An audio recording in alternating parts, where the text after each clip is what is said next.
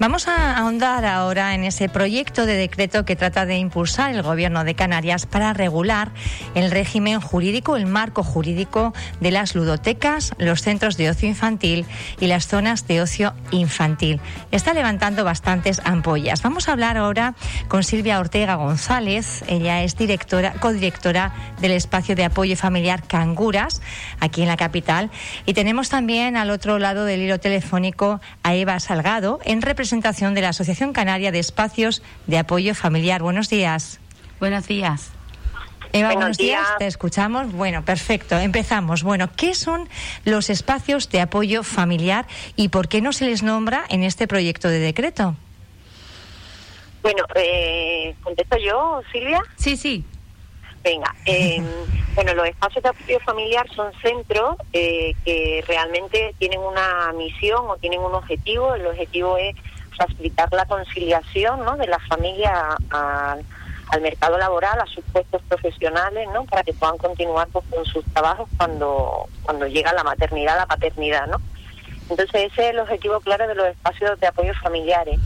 Eh, no se les contempla porque administrativamente hay uno una traba administrativa a la hora de cuando tú decides emprender un negocio en un ayuntamiento, tienes que presentar una serie de documentación y eh, como tal el espacio de apoyo familiar no aparece en, los ayuntamientos. Entonces, bueno, pues todos los espacios de apoyo familiar hemos ido a acabar al cajón desastre de ludoteca.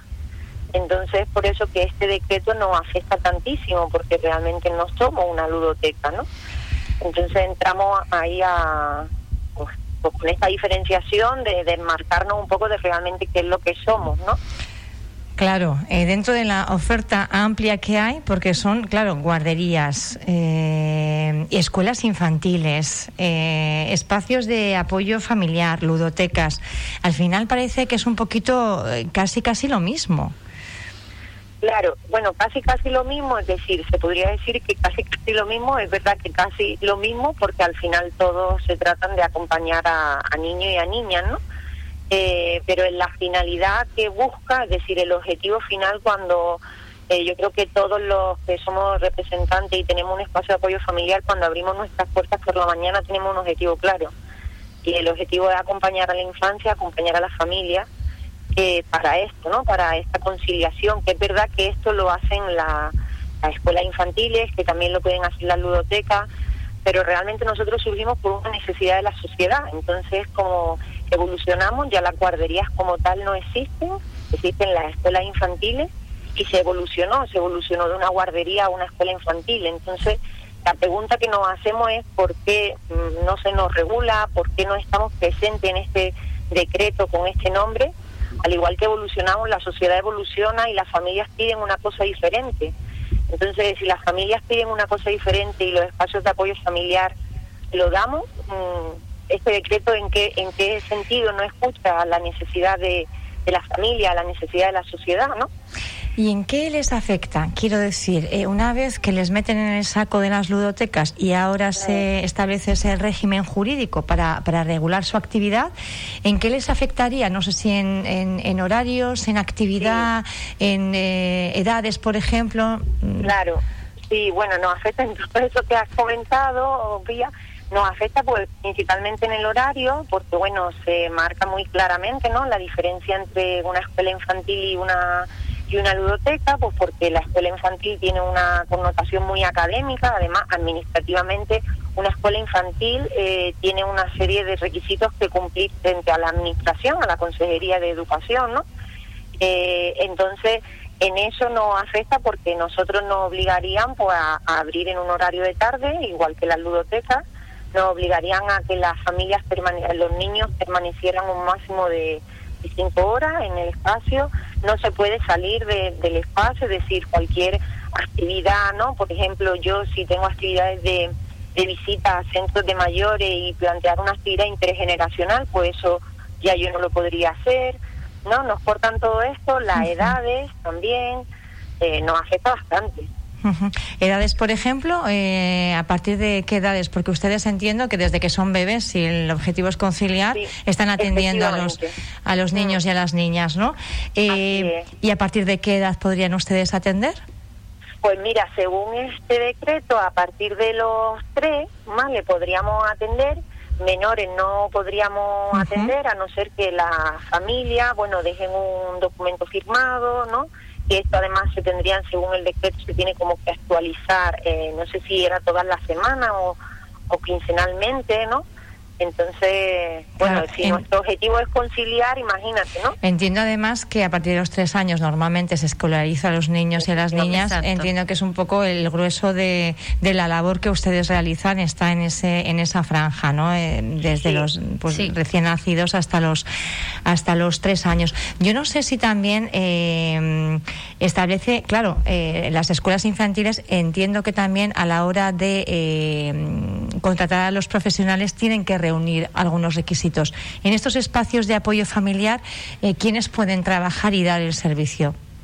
Bueno, en principio, mm, todos los espacios de apoyo familiar que forman parte de la ASEAF, es decir, de la asociación a la que formamos parte. Claro, ustedes han eh, intentado ordenarse porque no había ningún otro marco más y han creado esta entidad a nivel de Canarias que creo que tiene 20, una veintena de establecimientos. más de 20 espacios estamos actualmente y tratan un poco de establecer unas normas de bueno pues de, acción mm, sí desde la CEAF tenemos una secretaría técnica precisamente porque por esto pues un poco por tener una regulación interna no es decir que se siguieran unos unos requisitos de calidad unos unos servicios mínimos no y entonces sí hay un documento marco en el que se explica todo esto está muy bien recogido en el que además esta secretaría técnica con miembros de la de la CEAP van, visitan los centros, y hacen una serie de, ¿no? de evaluaciones, claro, de inspecciones, nos mandan, tú tienes que mandar, por ejemplo, cualquier espacio, pues manda como un dossier en el que explica cuáles son su personal, la titulación que tiene. ¿No hay algún requisito mínimo de titulación, por ejemplo, que sí, porque sería la diferencia con la escuela infantil, ¿no? Sí, bueno, no, no, es solo la diferencia esa, la diferencia con una escuela infantil y los espacios de apoyo familiar no es la titulación del personal, porque yo, por ejemplo, en mi espacio tengo tres maestras, es decir, de, de, grado, ¿no? No, no son ni siquiera técnicos. Entonces, y psicopedagoga, y, ¿no? Entonces, hay una gran variedad incluso de profesionales que, por ejemplo, no están, ¿no? En, en una escuela infantil.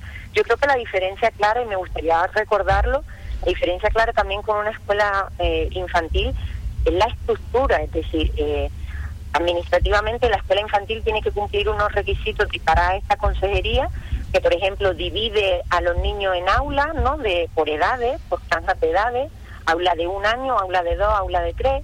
En un espacio de apoyo familiar no creemos en la división de edades de los niños porque creemos precisamente en este aprendizaje cooperativo de la mezcla de edades entonces ya administrativamente hay una gran diferencia a nivel estructura no cuando entra en una escuela infantil y cuando entra en un espacio de apoyo familiar, no solo la, titulación. ¿eh? Eva y, eh, perdona, Silvia, eh, aquí en Fuerteventura también, ¿cómo está funcionando? ¿Cuántos espacios de este tipo hay en Fuerteventura? Pues ahora mismo en, realmente recogidos en lo que es la Asociación de Espacios de Apoyo Familiar de Canarias, solo estamos dos. Eh, Canguras, Espacio de Apoyo Familiar, que es del que yo soy representante, junto con mi socia Jenny Suárez, y, y Acuarela, que es de Verónica Cerezuela. actualmente trabajamos un poco como está explicando Eva. Nosotros somos espacios en los que sobre todo tenemos un proyecto socioeducativo y en el que acogemos a niños como un acompañamiento. Nosotros siempre solemos decir que nuestro espacio es como una extensión del hogar, porque nosotros intentamos que en ese periodo que los niños tienen que estar separados de sus familias por trabajo, o también a veces un poquito por ocio, porque también las madres y los padres necesitamos desconectar del estrés que nos genera la vida diaria, ¿no? Entonces, en esos ratitos los niños necesitan estar acompañados en un ambiente seguro, en un ambiente cómodo, que se les proporcione todas las atenciones necesarias a sus necesidades básicas y a su desarrollo, porque cada niño es diferente. Bueno, este decreto que de momento a ustedes eh, pues no les diferencia, ¿qué se puede hacer? Eh, porque entiendo que se están movilizando ahora un poco para reclamar ese espacio, ¿verdad? ¿Qué se puede hacer, Eva? Bueno, pues ya lo que se puede hacer es seguir dando bombos Dando voz, ¿no? seguir apoyando. Sí, bueno, el periodo de alegaciones ciudadanas a este proyecto de decreto acabó el miércoles, más el 14, Pero bueno, nosotros vamos a seguir ahí pues un poco haciendo insistencia, además no queremos permanecer ocultos, al revés, queremos que se nos reconozca la labor, que, hacen. Exacto. Claro, que se nos reconozca. Y reivindicar pues, ese espacio. sí. sí. Ese apoyo a las familias, que es tan importante, ¿verdad, Eva? Perdona que te interrumpa. Sí, ¿no? Y, básicamente decir, lo que queremos que se reconozca también, que, que en este decreto no lo permite, es la libertad de elección de la familia. Es decir, lo que te decía, ¿no? La, las familias son diferentes y buscan espacios diferentes y yo creo que hay cabida para todo y surgimos de esta necesidad. Entonces, este decreto pues no, no atiende esta necesidad, esta libre elección de la familia para elegir quién quiere que acompañe a su hijo en un periodo que además no es obligatorio. Exacto. Porque la escolarización no es obligatoria hasta los seis años, entonces y la flexibilidad. Que elegir, ¿no? Claro. Y la flexibilidad horaria, eh, nos referimos a que somos un espacio que nos adaptamos dentro de nuestras posibilidades. ¿qué, horario tienen? pues mira, aquí en Fuerteventura, Canguras, por ejemplo, eh, actualmente abrimos a las seis, a las 7 menos cuarto de la mañana y cerramos a las siete y media de la tarde. O sea, con el primer padre o madre que Exactamente. al, Nuestro horario ¿no? es un horario fijo, nuestro horario lo marcan las familias. Por eso digo que dentro de nuestras posibilidades, pues intentamos adaptarnos a la familia, ya que vivimos en una isla que la mayoría del sector es hostelero y necesita pues horarios diferentes. Entonces hay familias que por suerte, por desgracia, no trabajan solo en la mañana, sino que necesitan también un apoyo familiar por las tardes, ya sea el sector sanitario, el sector servicio, incluso en periodo escolar los maestros, que no hay que olvidarse que aunque son funcionarios y trabajan en la mañana, tienen claustros y reuniones por la tarde, con lo cual necesitan ese apoyo que, que, aquí estamos nosotras por esa necesidad que dice Eva que, que ha ido evolucionando con la sociedad. Bueno, pues gracias por, por explicarnos y darnos a conocer estos espacios de, de apoyo familiar que cumplen pues ese servicio diferente, que es lo que reclaman se establezca en ese régimen jurídico que se está ahora elaborando. Gracias, Eva Salgado, en representación de la Asociación Canaria de Espacios de Apoyo Familiar, y también Silvia Ortega González, codirectora del Espacio de Apoyo Familiar Muchas gracias a ti, Pía, y a todo el equipo. Gracias. Sí, gracias.